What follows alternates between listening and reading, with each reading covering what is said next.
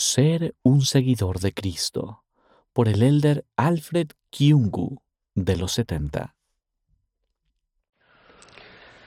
En mi estudio personal de las Escrituras, me ha impresionado la conversión de Saulo de Tarso, quien después fue conocido como Pablo según la Biblia. Pablo era un hombre activo en la persecución a la iglesia y a los cristianos, pero debido al poder del cielo y a la expiación de Jesucristo, cambió por completo y llegó a ser uno de los grandes siervos de Dios. Su modelo de vida fue el Salvador Jesucristo. En una de las enseñanzas de Pablo a los Corintios, los invitó a ser sus seguidores, ya que él mismo era un seguidor de Cristo. Esta es una invitación sincera y válida desde la época de Pablo hasta hoy en día, ser un seguidor de Cristo. Comencé a reflexionar sobre lo que significa llegar a ser un seguidor de Cristo y lo que es más importante me pregunté, ¿de qué manera debo imitarlo? Ser un seguidor de Cristo es esforzarse por adaptar nuestras acciones, conducta y vida a las del Salvador. Es adquirir virtudes y ser un verdadero discípulo de Jesucristo. He estudiado algunos aspectos de la vida del Salvador y he retenido como parte de mi mensaje hoy cuatro de sus cualidades que trato de imitar y que comparto con ustedes. Primero, la humildad. Jesucristo fue muy humilde desde la vida preterrenal. En el concilio de los cielos, Él reconoció y permitió que la voluntad de Dios prevaleciera en el plan de salvación para la humanidad. Él dijo, Padre, hágase tu voluntad y sea tuya la gloria para siempre.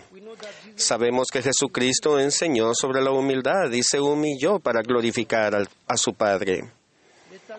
Vivamos con humildad porque nos brinda paz. La humildad precede a la gloria y derrama sobre nosotros el favor de Dios. Y todos sumisos unos a otros, revestidos de humildad. Porque Dios resiste a los soberbios y da gracia a los humildes. La humildad produce respuestas amables y es la fuente de un carácter recto.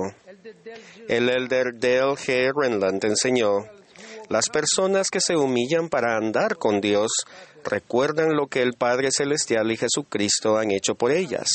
Actuamos honorablemente con Dios al andar humildemente con Él. La segunda cualidad del Salvador que me gustaría compartir con ustedes es el valor.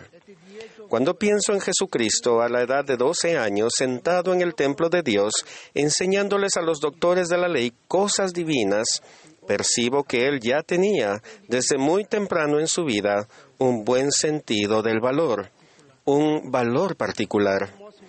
Aunque muchos esperarían ver que fueran los doctores de la ley quienes enseñaran al joven, Él les enseñaba a ellos y estos le oían y le hacían preguntas. Servimos en la misión República Democrática del Congo en Bujimai de 2016 a 2019. La forma de viajar en la misión de una zona a otra era por carretera. En esa región había surgido bandidos armados con armas afiladas que se abalanzaban sobre la carretera y perturbaban el viaje de las personas. Cinco misioneros que viajaban como parte de un traslado misional fueron víctimas de uno de esos ataques. Como nosotros mismos fuimos víctimas anteriormente de asaltos similares, comenzamos a temer por nuestra vida y seguridad, dudando de si debíamos viajar por esas carreteras para visitar a los misioneros y realizar las conferencias de zona. Además, no sabíamos cuánto tiempo iba a durar aquello. Hice un informe que envié a la presidencia de área y expresé nuestro temor por seguir viajando por carretera, siendo la única manera de llegar a nuestros misioneros. En su respuesta, el elder Kevin Hamilton, que era el presidente del área África Sudeste, me escribió lo siguiente. Mi consejo es que haga lo, que, lo mejor que pueda. Sean sabios y pidan en oración. No se pongan en peligro a sabiendas, ni ustedes ni sus misioneros, sino que al mismo tiempo sigan adelante con fe, porque no nos ha dado Dios espíritu de cobardía, sino de poder, de amor y de dominio propio.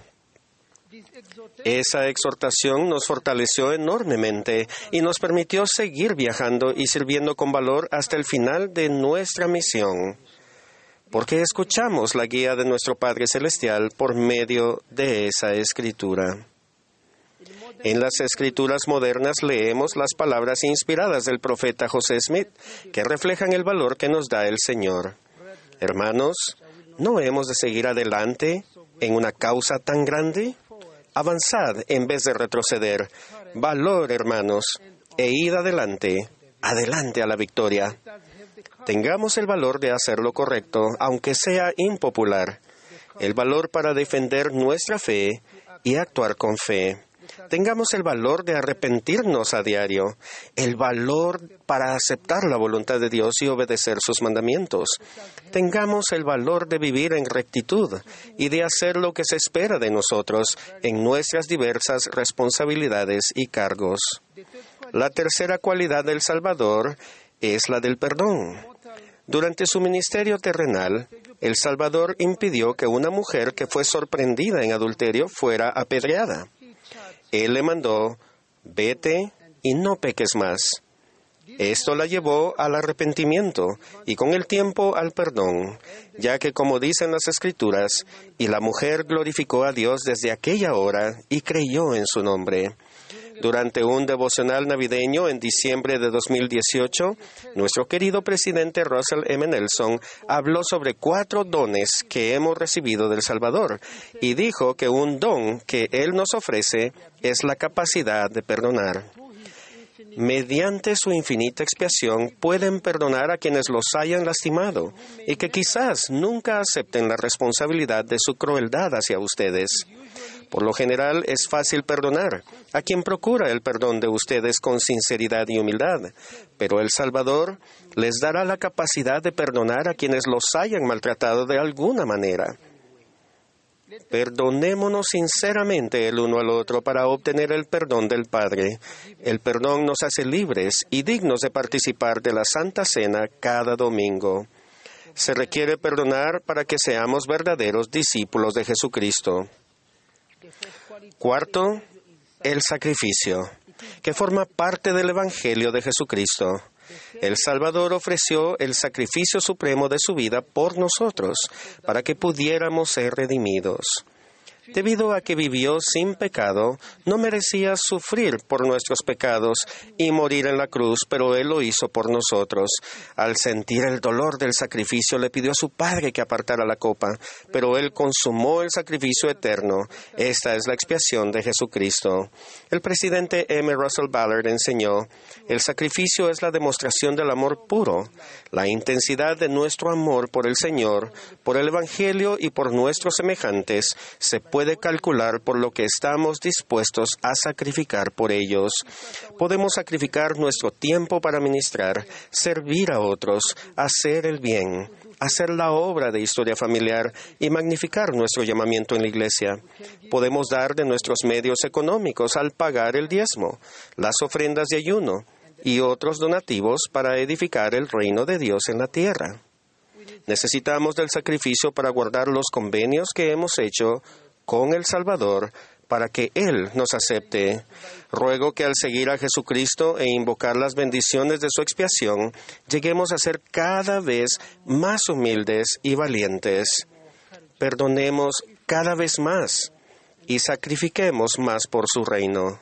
Testifico que nuestro Padre Celestial vive y que Él nos conoce personalmente, que Jesús es el Cristo que el presidente Russell M. Nelson es el profeta de Dios en la actualidad, que la Iglesia de Jesucristo de los Santos de los últimos días es el reino de Dios sobre la tierra y que el libro de Mormón es verdadero, en el nombre de Jesucristo, nuestro Redentor. Amén.